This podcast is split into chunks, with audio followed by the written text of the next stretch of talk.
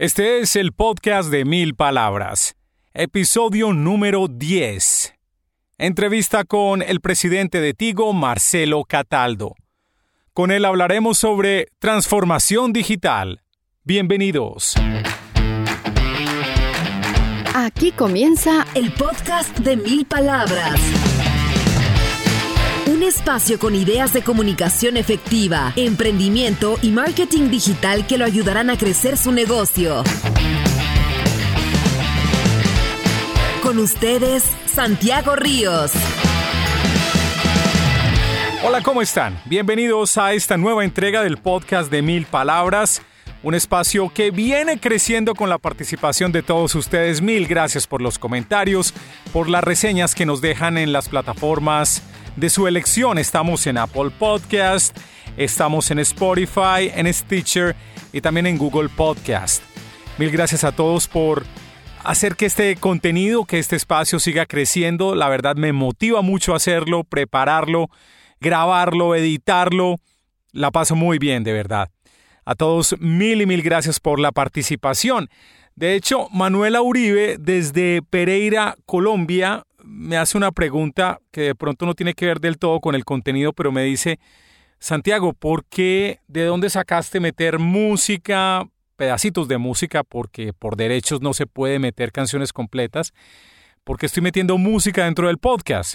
Bueno, primero tratamos de meter música que tenga que ver con el tema. La semana pasada, por ejemplo, que estábamos hablando de educación, pusimos a Pink Floyd con Another Brick in the Wall y luego finalizando el programa volvimos a recurrir a Pink Floyd con Money porque estábamos hablando de generar dinero. El hecho es que busco cualquier justificación para poner la música porque me encanta. Algunos de ustedes sabrán, Manuela quizás no lo sabía, que durante mucho tiempo fui disc jockey, trabajé en varias emisoras en Colombia, trabajé en la Superestación, en todo el Aristéreo, que ahora se llama la X, Trabajé en Radioactiva, fui director, el primer director del formato Planeta Rock, Radioactiva en Colombia. Así que tengo un gusto especial por la música pop, rock, en inglés, en español. Me gusta bastante, la disfruto mucho y los temas y las historias me van recordando la música y la quiero compartir con ustedes. Por ejemplo, el tema de hoy que tendremos con nuestro invitado Marcelo Cataldo, presidente de Tigo, el tema es transformación digital, es cambio. Y eso me acuerda de este clásico de principios de los 80 del dúo británico Tears for Fears. Esto se llama Change.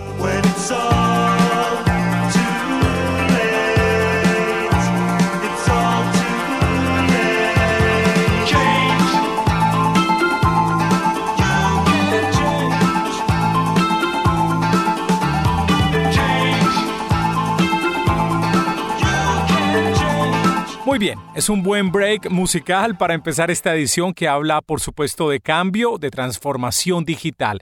Y para desarrollar este tema estamos con Marcelo Cataldo, quien es el presidente de Tigo. Marcelo es nacido en Paraguay, tiene además nacionalidades brasileña e italiana. Es ingeniero informático con MBA de la Universidad Politécnica de Madrid, España. Fue director de desarrollo de negocios de América Latina para Millicom, así como director de soluciones y presidente de negocios corporativos para la misma compañía. Igualmente estuvo encargado de la unidad de negocios en Tigo, Paraguay. Si usted cree que la transformación digital es únicamente para empresas grandes, piense de nuevo. Si tiene un emprendimiento que están haciendo, tiene que considerar la transformación digital o nacer digitalmente. De eso hablamos con Marcelo en esta entrega del podcast de Mil Palabras. Así que, sin más preámbulos, que ruede el cassette. Muy bien, bienvenidos de nuevo al podcast de Mil Palabras. Estamos con Marcelo Cataldo, es el presidente de Tigo para Colombia. Marcelo, muchas gracias por atendernos en el podcast de Mil Palabras. Muchas gracias, un saludo a toda la audiencia de Mil Palabras. Muy bien, Marcelo, cuéntanos primero cómo llegaste a ser presidente de Tigo en Colombia. ¿Cuál es tu recorrido profesional? ¿Dónde estudiaste? ¿Dónde trabajaste antes? Bueno, yo soy paraguayo, estudié y me formé en mi país, soy ingeniero de sistemas. Luego me di cuenta que me encantaba la tecnología, pero más me gustaban los negocios. Entonces hice una maestría orientada a negocios en la Politécnica de Madrid. Y en algún momento de mi vida tuve la oportunidad, como me dicen mis amigos de ingeniería de sistemas, de saltar al lado oscuro de la fuerza y me pasé al negocio. Eh, ¿Cuál es el lado oscuro de la fuerza? según los tecnólogos, el área comercial. Ah, ok, muy bien. Está bueno. Sí. Entonces, llevo ya 10 años trabajando en Milicom. Empecé en Tigo, Paraguay, eh, justamente en el, en el, área comercial de B2B, de clientes corporativos. Estuve poco en Paraguay, un año, un año y medio. De ahí estuve en, en nuestro equipo regional en Miami. Estuve como dos años y medio ocupando varios cargos y ya llevo siete años en Colombia. Yo llegué a Colombia en enero del 2013 cuando éramos solo Tigo como responsable comercial de Tigo. Eh, luego se, fue, se hizo la fusión un par de años después, en el 2014, y ahí ocupé el cargo de la unidad móvil, o sea, era responsable de lo que quedó de Tigo, por decirlo de alguna forma. Luego fui responsable comercial de, de todo el negocio y hace tres años llegó la presidencia de Tigo Colombia. Esa fuerza oscura que es el área comercial, de todos modos es muy importante mencionarla, Marcelo, porque mucha gente empieza un negocio a partir de su pasión o de lo que le gusta hacer. Pero al final de cuentas los negocios y las empresas se sostienen con dinero y hay que hacer gestión comercial. Se volvió importantísimo, obviamente, para tu desarrollo profesional estar en el área comercial. Sí, por supuesto. Nosotros cuando estamos solo en el área técnica, eh, los técnicos, los ingenieros, y eso es parte de mi ADN, siempre creemos en el mundo perfecto, en el, en el mundo en el cual un competidor no te cambia las reglas de negocio a la mitad, el mundo en el cual una regulación no te saca millones de dólares de ingresos. Entonces, el modelado de un ingeniero para el sistema o para la red es en un mundo lineal perfecto. el, el, gran aprendizaje para mí y las grandes discusiones siempre entre el mundo técnico y el mundo comercial es, digamos, esa dinámica de competencia, de cliente, de resultados, de tener que responder por un número que siempre lleva a esa grandes discusión entre los dos mundos. ¿Cómo te ha tratado Colombia hasta el momento? No, me ha tratado muy bien, estamos muy contentos con mi familia.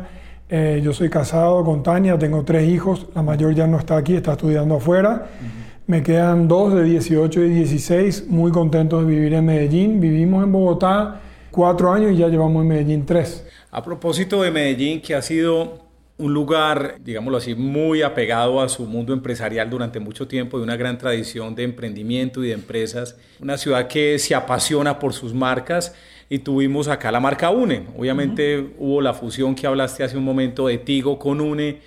Quiero entender cómo, no es un reclamo ni mucho menos, pero, pero cómo se separan las dos marcas Tigo y UNE o cómo ya UNE ya no existe como marca, cuál es la decisión estratégica global para que la marca no exista y cómo manejaron eh, los posibles resquemores de la gente frente a eliminar completamente la marca UNE y ahora solamente Stigo. ¿Cómo se ha manejado este proceso?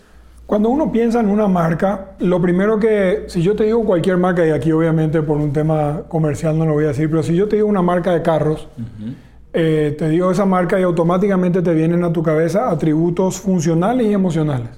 Es un auto seguro, es un auto caro, es un auto que me apasiona conducir, o si te doy una marca de celulares, también pasa lo mismo, o si te doy una marca de ropa, es una marca que me distingue, es una marca de barata, es una, etcétera, etcétera. Entonces, lo que hacemos las empresas es trabajar todos los días para que la marca que yo tengo represente los atributos que yo quiero para generar negocio. En un mundo de telecomunicaciones, eh, hoy en día, una marca de telecomunicaciones sí o sí tiene que representar una marca que me entregue todos los servicios de telecomunicaciones a nivel nacional. Si no tengo eso no puedo competir. Entonces cuando nosotros recién nos fusionamos, Tigo era móvil a nivel nacional y UNE era el negocio fijo a nivel regional, con mucha fuerza en Antioquia, eh, algunas áreas del Valle del Cauca y un poquito en Cartagena y por ahí. Entonces, Cambiar una marca es poner plata y, darle duro para que la gente se acuerde de una sola o, de lo que uno decida. Pero uno tiene que cumplir con el, con el precepto que el cliente necesita. Mis dos competidores grandes en ese momento ya tenían una marca única hace mucho tiempo. con un servicio de portafolio convergente y nosotros no. Entonces, antes de cambiar la marca, tuvimos que trabajar duro en duplicar nuestra red fija, en duplicar nuestra red 4G móvil, en ir juntando las marcas, no solamente desde el lado técnico de mercadeo, de colores, tipografía, etcétera, sino desde los atributos. Obviamente nosotros trabajamos duro para que todos esos grandes atributos que tiene UNE en esta ciudad se acoplen a nuestra compañía para que Tigo las asuma después. Por eso es que, entre comillas, nos demoramos tanto en cambiar la marca.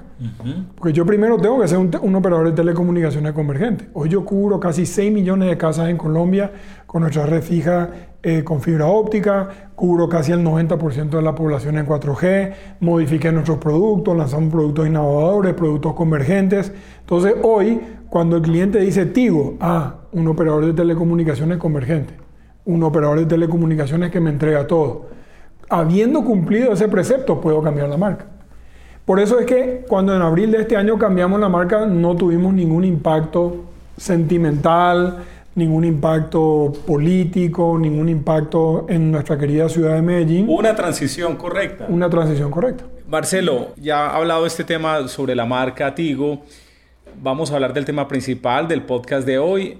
Marcelo es experto en transformación digital. Vamos a empezar definiendo qué es transformación digital. Muy bien. Gracias por los expertos. claro que sí. Más que nuestra definición de transformación digital, en realidad es, es la transformación de un negocio. Y eso se ve simplemente por tres grandes elementos. El primero es que el mundo hoy vive una disrupción digital. No importa en cuál negocio estés, no importa en qué tipo de madurez estés, si sos una startup o si sos una empresa que tiene 200 años, hoy el mundo pasa por una disrupción digital. ¿Qué significa una disrupción digital? Eh, nos comunicamos diferente, compramos diferente, eh, nos conocemos de manera diferente, nos etiquetamos de manera diferente lo que, lo que nos mostramos en redes sociales más importante que el mundo análogo. Te puedo dar muchísimos ejemplos, pero el resumen del primer punto es, hoy hay una disrupción digital. Esa disrupción digital del usuario que prefiere un Airbnb a un hotel, que mira eh, en el negocio móvil, mira 10 páginas web antes de comprar un celular y llega a nuestra tienda y sabe más que nuestro asesor sobre el teléfono. Esa disrupción digital te lleva al segundo punto que es, han nacido muchísimos competidores que antes no teníamos. En el mundo de las telecomunicaciones, yo era feliz 10 años atrás vendiendo cable y hoy tengo a Amazon, a Netflix, ahora Disney Plus. Todos esos son competidores que vienen over the top, no instalan redes, no pagan impuestos, no necesitan eh, atención al usuario, nada, pero eso me compiten. Te compiten y trabajan sobre... Y trabajan sobre mi infraestructura. Exactamente. Nosotros en Tigo tenemos 1.200.000 clientes de televisión luego de 25 años de, trabajo duro. Y a fin de año Netflix tendrá en Colombia 2 millones de usuarios en 4 años.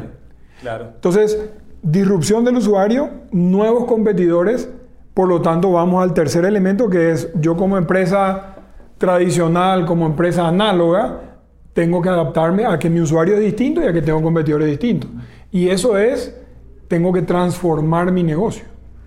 La gente confunde transformación digital con que tengo una app o que tengo una página web. Y esa es la punta del iceberg. Sí. ¿Sí? Yo hoy puedo tener, nosotros tenemos una, app que se llama Mi Tío, que es súper completo, te da la factura, te, te, ayuda a pagar la factura, te hace un montón de cosas que están ahí. Eso está, está buenísimo. Pero yo tengo menos del 10% de mi venta en digital. Por lo tanto, tengo una infraestructura de costos de venta bien diferente a, un, a, una, a una empresa que nace en digital. Entonces, ese desafío de transformar el negocio es para mí lo que significa transformación digital. ¿Cómo, pero digámoslo de esta manera, estamos viviendo con una serie de cambios, el mercado, la gente está viendo con las aplicaciones, con todas estas empresas que nacieron desde lo digital, pero como una empresa que su ADN original no es digital, ¿cómo es la transformación digital para esta empresa? Es decir, ¿qué tipo de herramientas, qué tipo de procesos, qué tipo de comportamientos culturales debe asumir para enfrentar esta transformación digital? Nosotros tenemos una receta en Tigo que es la que yo uso para hacer nuestras charlas con clientes. Muchas universidades me invitan para hablar con sus, con sus estudiantes Nosotros decimos que se necesitan nueve cosas para poder hacer una transformación de aquellas empresas que somos análogas. La primera, y te lo digo rápido y profundizamos en lo que vos más quieras, la primera es entender al cliente. Nosotros las empresas tradicionales estamos acostumbrados a ver al cliente como una transacción. Si yo soy una empresa de carros nuevamente, vino un cliente, me hizo un cambio de aceite y se fue. Yo esa transacción la hice pero ese cliente es un cliente antiguo, es un cliente que tiene 10 carros o un solo carro, qué tipo de carros tiene, me comentó en Facebook, dijo algo, se quejó conmigo. esa visión de la historia del cliente, las empresas tradicionales no las tenemos. El segundo punto. Perdona, Marcelo. De hecho, en ese primero uno podría decir, entender al cliente debería ser un principio de mercadeo y de los negocios de toda la vida, desde antes de la era digital. Lo que pasa es que ahora con la transformación digital y las herramientas tenemos más posibilidades de entenderlo mejor con CRMs, con marketing automation, con una serie de herramientas que antes no se tenían. Sí, tenemos más posibilidades técnicas, pero tenemos más complejidad, porque hay muchísima más información. Claro, también es de entender a qué información le hacemos caso y a qué no. Claro, te doy un ejemplo. La otra vez con una persona que me visitó de afuera, me dice, ¿cuánto te demoras de tu casa a la oficina? Entonces tomé mi celular, estábamos en mi casa, y agarré Google Maps y puse Tío Balsos y le mostré. Ah, son tantos minutos. Y abajo había una pregunta de un cliente. Decía, ¿a qué hora se abre la tienda de eh, Oviedo? Y nadie le contestó. Claro. no, hay, no hay nadie detrás gestionando esa información. Hay más herramientas, pero hay más complejidad para gestionar. Claro. Pero ese es el primer pilar, entender al cliente. El segundo pilar, debajo del entendimiento del cliente, están nuestros procesos como compañía. Entonces, si usted va a una tienda de Tigo y activa una línea postpago, su momento con nosotros, su journey con nosotros fue la activación de la línea. Pero para nosotros significa que esa SIM card quede asociada al número que usted eligió, que esa línea sea provisionada con los recursos de minutos y gigas, que se ejecute el proceso de la SIC donde le mando el contrato digital, que se ejecuta el proceso de comisiones del asesor que vendió. Hay un montón de procesos que hay que trabajar y ese es un elemento clave de la transformación de simplificar o eliminar los procesos. El tercer pilar es la información. Entonces yo digo, claro, hay muchísima información, cómo la proceso, cuánto proceso, qué proceso. El cuarto pilar es la tecnología. Ahí es donde la gente dice, ah, sí, la transformación digital es con tecnología. Sí, claro. Pero no necesariamente la tecnología es el elemento que uno tiene que poner. Uno tiene que trascender la tecnología. Hoy existen muchos elementos tecnológicos para, para trabajar. El otro pilar es la innovación. Y de vuelta, el error que generalmente cometemos, sobre todo empresas tecnológicas como nosotros, innovación es igual a tecnología y no necesariamente. Fíjese el ejemplo de Google. Google lanzó los Google Glasses, que fue una innovación espectacular según ellos y no vendió nada. Así es. Yo innové, voy a ganar plata. No, no es así. Y sin embargo, al revés, Air New Zealand, eh, muy orgullosa de que se haya filmado Señor de los Anillos en Nueva Zelanda, transformó todo su proceso de check-in, su proceso del video de seguridad como si fuera el Señor de los Anillos. Ah, qué bien. Y, subió su venta 8 o 10%. Es que el counter y se disfrazaban y todo. todo. qué maravilla. Y, y, eso de tecnología no tiene nada, pero sí. tiene de innovación. Claro, es que ahí están interrelacionados estos puntos. Por ejemplo, el tema de innovación con entender al cliente. Alguien se puede, como decimos en Medellín, sollar la innovación, la cosa más rara, enloquecernos pero si no hace clic con el cliente, pues realmente no hay innovación porque no está aportando ningún valor al final. Por eso para nosotros el primer pilar es el cliente. Sí. El siguiente pilar es capacidad de respuesta, que eso para las empresas que tenemos que transformarnos es durísimo. A las aerolíneas le costó 68 años tener 50 millones de clientes. A la telefonía fija nos costó 50 años tener 50 millones de clientes. A Facebook, a Twitter y a Google le costaron tres años tener 50 millones de clientes. A Pokémon Go le costó 19 días. yo, en 19, yo en 19 días no consigo hacer un comité primario con mi vicepresidente. Claro, ¿qué tal eso? Entonces, en el contexto de transformar mi negocio, yo tengo que entender que hay empresas que lo hacen mucho más rápido que yo. Sí. Entonces, la capacidad de respuesta es muy importante. Pero Marcelo, ahí yo diría, pues, como que no es para darse tan duro en el sentido de que también a ver, son productos y servicios muy puntuales, son fenómenos virales. Mejor dicho, tiene, depende mucho del tipo de industria, obviamente, y el, momento en que nos movemos y que ocurren las cosas. Claro, pero fíjate, por ejemplo, lo que le pasó a Apple. Apple, unos cuantos años atrás, eh, revolucionó la industria de la música. Creó iTunes y Steve Jobs transformó la industria de la música. Dijo, no compre un CD por 50 mil, 60 mil pesos que tiene 15 músicas, págueme un dólar y elija la música que usted quiera. Imagínese para los artistas lo que fue para Sony, para toda la industria que, que cambió en su momento. Luego vinieron los Spotify de la vida, los Deezer de la vida, y dijeron, no, no, ¿por qué usted va a pagar un dólar por música? Págueme 10, 10 dólares. Por toda. Y tiene 40 millones para escuchar. Sí, sí, sí. Entonces le tocó a Apple crear el Apple Music. Entonces, la capacidad de respuesta nos pasa a todos, no, solamente, no solamente a los análogos le pasa a los otros. Porque todo lo que se digitaliza tiende a valor cero. Como una empresa como Tigo, porque lo he visto con clientes que he visitado de nuestra empresa Mil Palabras, clientes grandes realmente, y cuando empieza uno con un proceso con ellos, bien sea comercial o después de firmar, es un problema para pasar una autorización a otra, para que te den el chulo del jefe de arriba, para que te aprueben un guion, para que aprueben un contenido. ¿Cómo hace una empresa como digo que es de gran tamaño tratar de superar estos pequeños obstáculos? Y no lo digo por facilidad del proveedor, simplemente por todo. ¿Cómo se disminuyen los tiempos de esos procesos, que es uno de los puntos que mencionas acá? Esos tiempos se disminuyen eliminando procesos. Ah, eliminándolo, simplificándolos o eliminándolos. Simplificándolos o eliminándolos. Porque hay una marca de ropa española, muy famosa, que rompió el paradigma de que había una colección de ropa otoño-invierno y una colección de ropa primavera-verano. Porque entendió principalmente que las mujeres querían cambiar de ropa más rápido. Produce 40 mil diseños nuevos de ropa al año. 40 mil diseños de ropa nueva. Entonces, para eso tuvo que cambiar todos sus procesos. Entendió al cliente, pilar uno, para cambiar sus procesos. Entonces, es un desafío grande que está conectado con los otros dos pilares que te comento ahora, que son mente abierta y cultura. Uno no hace que los procesos cambien si uno no tiene mente abierta. Mente abierta es decir, yo me enfoco en mi negocio, sé cuáles son mis propósitos estratégicos, pero yo tengo que tener la capacidad de pensar diferente. ¿sí? Fíjese un ejemplo que le doy en mi industria. No hay una persona que no haya tenido un teléfono Nokia, el Nokia 1100, con el juego de la viborita y con la ah, linterna. Claro. Eso no existe. No, por supuesto. Y hoy podemos salir aquí a mi oficina a preguntarle a cualquiera quién tiene un Nokia y nadie tiene un teléfono Nokia.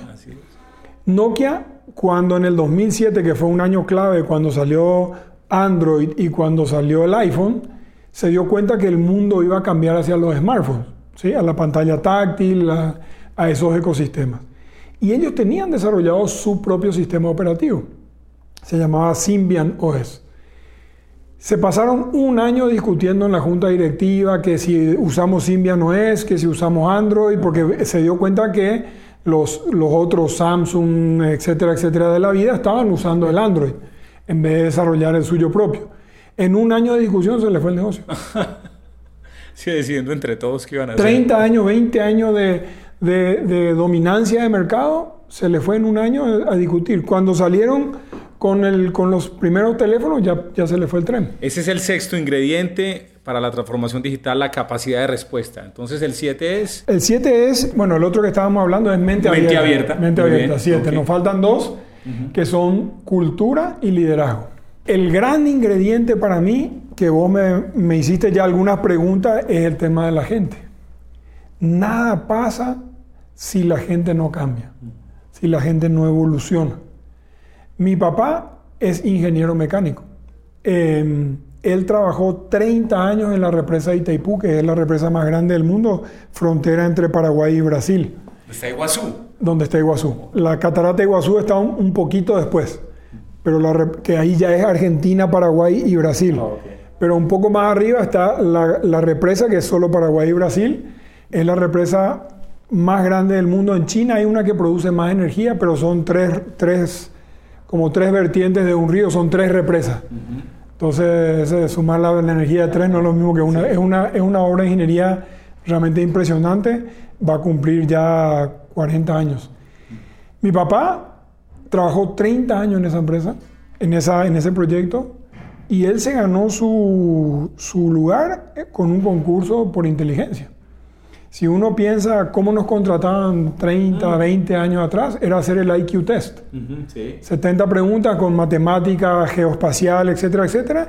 Y había una curva donde vos generalmente si tenías más de 115, 120, las empresas te contrataban. Mi papá concursó con 15, 20 ingenieros, él sacó la nota más alta y le ganó a los, unos brasileños y paraguayos y entró. Nunca nadie le preguntó cómo te comunicas, cómo trabajas en equipo.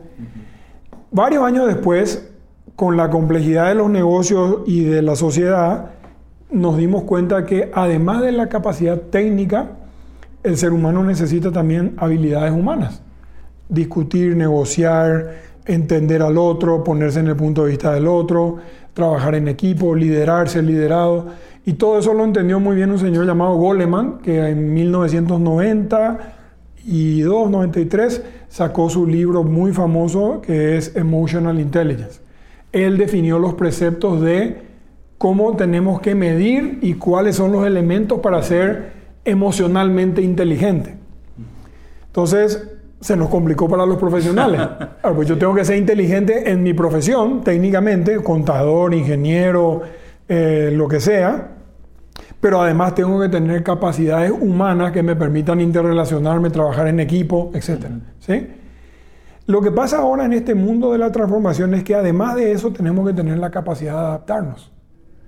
Porque los trabajos cambian demasiado rápido.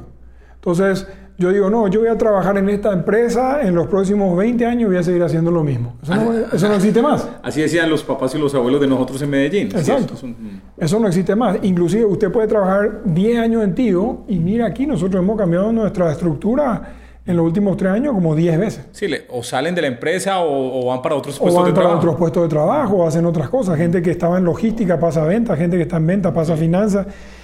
Entonces, en ese octavo pilar que es la cultura, que es la gente, es muy importante entender que nosotros los líderes tenemos que ayudar a la gente a que entienda que hoy el cambio es lo normal. Sí.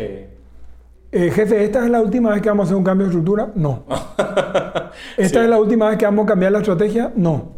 Porque antes no había Netflix, ahora hay Netflix, tengo que hacerlo distinto. Porque antes no había WhatsApp, ahora hay WhatsApp, tengo que hacerlo distinto. Recientemente, Marcelo, salió un informe de LinkedIn donde decía cuáles eran las competencias más deseadas por parte de los empleadores de grandes empresas y yo diría que de cualquier tipo de emprendimiento y hay unas habilidades duras y obviamente las habilidades blandas, las que mencionabas ahora, o sea, el tema de liderazgo, de comunicación, de trabajo en equipo, de empatía, de entender a los demás, que terminan siendo habilidades transversales, porque le van a servir a una persona, bien sea que trabaje en el sector de telecomunicaciones o que trabaje después en el sector manufacturero o en una empresa grande o en una empresa pequeña.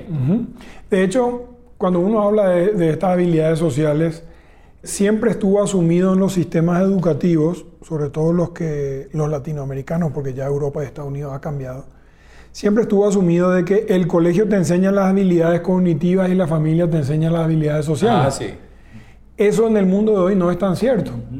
No porque los papás no queramos hacer la tarea, sino porque el mundo digital hace que muchas de las habilidades sociales se den por default y eso después no funcione. Entonces yo siento que desviándome un poco del tema de transformación, es nosotros tenemos que analizar nuestros modelos educativos en nuestras casas y en los colegios y universidades, porque nosotros necesitamos entrenar a nuestros niños y jóvenes, porque las habilidades sociales que se necesitan hoy son mucho más complejas que las habilidades sociales que nosotros necesitábamos en otros momentos. Pues que hay una paradoja también, Marcelo, y yo creo que lo debes saber mejor que nadie, y es, en la medida, que lo dijiste de alguna manera ahora, en la medida que hay más herramientas tecnológicas, hay una mayor complejidad, pero hay una mayor complejidad porque la gente necesita un contacto, mejor dicho, necesita una relación más personal con las demás personas, valga la redundancia, y las herramientas digitales deberían ayudar a eso.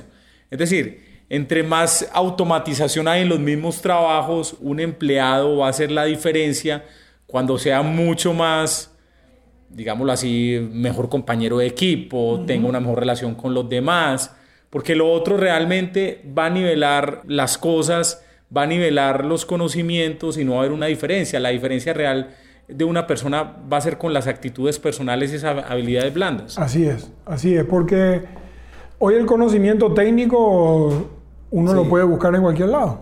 Mi hija aprendió a tocar la guitarra mirando en YouTube. Sí. Entonces, si yo soy un profesor de guitarra, estoy perdiendo un cliente. Y sí, no, porque si me comparo con un video en YouTube, puedo perder, pero si yo genero un vínculo con mi estudiante y le hago algo distinto y hacemos un concierto y hacemos cosas, yo puedo generar una relación laboral distinta que eso no lo puede hacer un video de YouTube. Aparte de estas nueve competencias, si pensamos en una empresa nueva, una empresa que están haciendo, ¿cómo debe integrar el tema de tecnología para que arranque digitalmente bien, por decirlo de alguna manera? Y perdón, Santiago, me faltó la última que ah, sí, el, liderazgo, obviamente, disculpa, sí. Todo empieza y termina en el líder. Si vos te fijas, nuestros nueve pilares el primero es el cliente y el último es el líder. Nada pasa si yo no miro primero al cliente para entenderlo y nada pasa dentro de la empresa si no hay liderazgo. Y liderazgo no es solamente el presidente de la compañía, el liderazgo somos todas las personas. Entonces, esa es la receta tío para la, para la transformación. Ahora, yendo a tu pregunta de una, de una startup. Una startup tiene ventaja y desventaja al nacer en este mundo digital.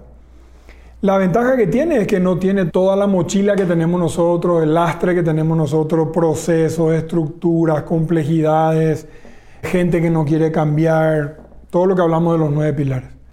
Empezar de cero me permite poner una hoja en blanco y eh, empezar con algo muy básico. Ahora, el desafío que tiene es que la competencia que tiene es mucho más agresiva. Cuando una empresa mirando aquí nuestra querida ciudad, no sé, El Éxito o Nutresa, comenzaron hace muchos años, no tenía competidores para mirar al lado. Hoy yo soy una startup que va a hacer un, voy a decir una cosa, un app para manejar unas scooters en la ciudad. Sí. Hay 20. Claro. ¿Cómo me diferencio? Sí, sí. Ah, sí, mis procesos son lean, somos solo tres personas, no tengo estructura de costos, soy 100% digital. La primera parte está buena. Che, pero hay 20 de esas. ¿Cómo me diferencio? Claro. ¿Cómo es mi modelo de negocio? ¿Cuándo voy a monetizar eso? Entonces, de hecho, por eso se ve que de cada 10 startups, una queda como, digamos, económicamente sustentable y después de las que quedan económicamente sustentables, unicornios son muy pocas. En Colombia tenemos una sola. Sí, que es Rappi. Entonces, el gran desafío es esa otra parte de entrar a un mundo mucho más competitivo del que las empresas tradicionales tuvimos en su momento. Pero no por ello deberían dejar de intentar, siempre lo digo. No, no, no por es como el amor, hay que intentarlo siempre hasta que funcione, ¿no? Hay que intentarlo siempre. Además, no solamente hay que intentarlo siempre, sino que ese es el ecosistema en el que ellos empiezan hoy. Sí. Marcelo, muchas gracias por este tiempo, muy interesante. No sé si quieras complementar algo con todo el concepto de transformación digital.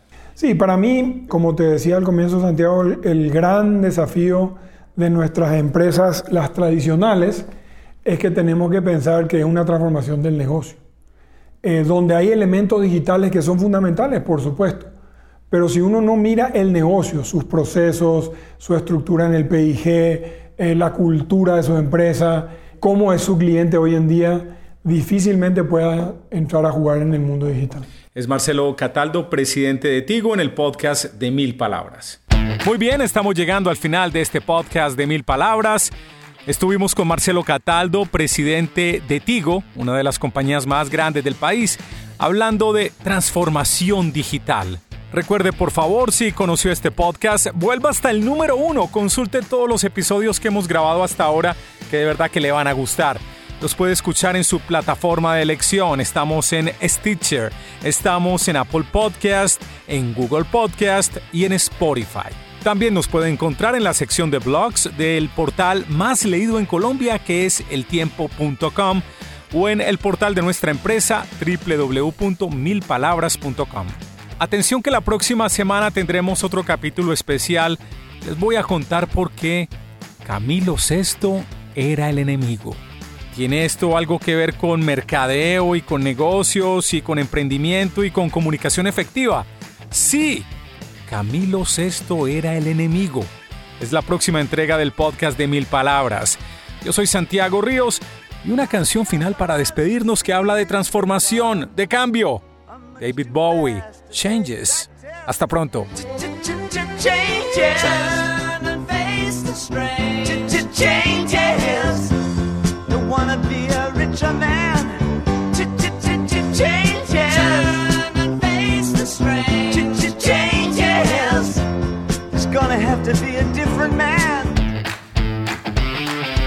Hasta este momento, el podcast de mil palabras. Un espacio con ideas de comunicación efectiva, emprendimiento y marketing digital que lo ayudarán a crecer su negocio.